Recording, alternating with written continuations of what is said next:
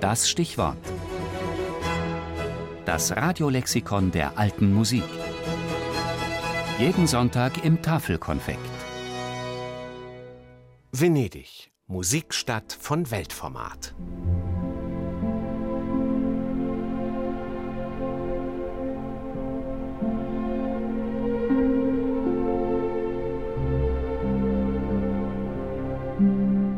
Venedig ist eine Stadt der Musik, die ihresgleichen sucht.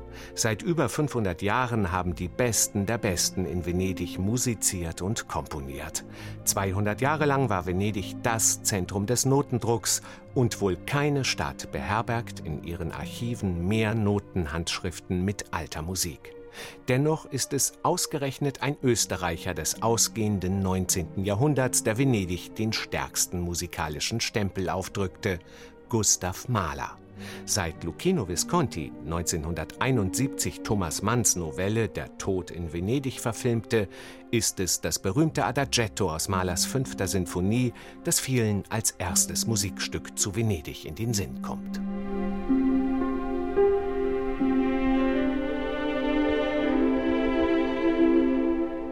Den Tod in Venedig fanden so einige Komponisten. Der bekannteste unter ihnen ist sicherlich Richard Wagner.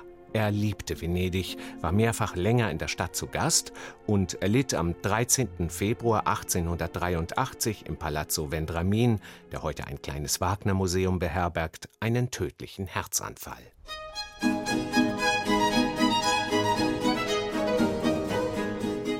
Vielleicht ist es aber doch der Venezianer Antonio Vivaldi, der wie kein anderer für die Musik seiner Heimatstadt steht. Vivaldi betreute das Orchester des Ospedale della Pietà, einem Heim für Waisenmädchen, das vielmehr ein Musikkonservatorium war. Durch Vivaldi erlangte das Ospedale einen legendären Ruf. Obwohl in der Barockzeit auch Größen wie Albinoni, Porpora oder Hasse in der Lagunenstadt wirkten, kann die Bedeutung Vivaldis für Venedig auch heute nicht hoch genug eingeschätzt werden, so der venezianische Autor Tiziano Scarpa. Vivaldi ist fest in der DNA von Venedig verankert. Er sitzt direkt in den Steinen der Stadt.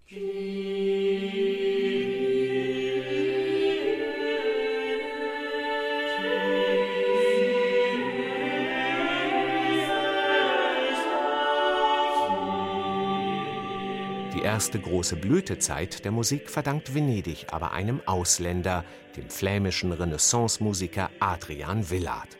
Als Kapellmeister des Markusdoms brachte er im frühen 16. Jahrhundert den polyphonen Gesang in die Stadt und verband ihn mit der italienischen Tradition, die Chöre an unterschiedlichen Stellen in der Kirche zu platzieren.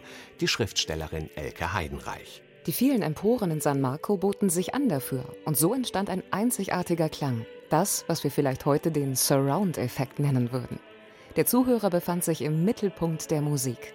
Villards Nachfolger im Markusdom, Giovanni Gabrieli und Claudio Monteverdi, führten diesen Weg der Polyphonie bis zur Vollendung fort.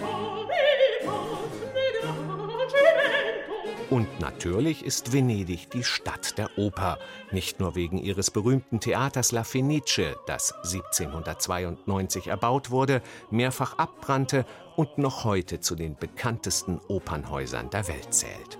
Venedig hat das Musiktheater gewissermaßen erfunden, denn 1637 wurde dort das weltweit erste öffentliche Opernhaus eröffnet.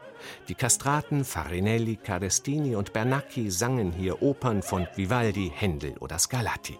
Aber auch im 19. Jahrhundert ließen Rossini, Bellini, Donizetti und Verdi ihre Opern in Venedig uraufführen. Und im 20. Jahrhundert wurde Venedig dank eines internationalen Festivals zum Mekka der Moderne mit wegweisenden Uraufführungen von Strawinski, Britten oder Prokofjew.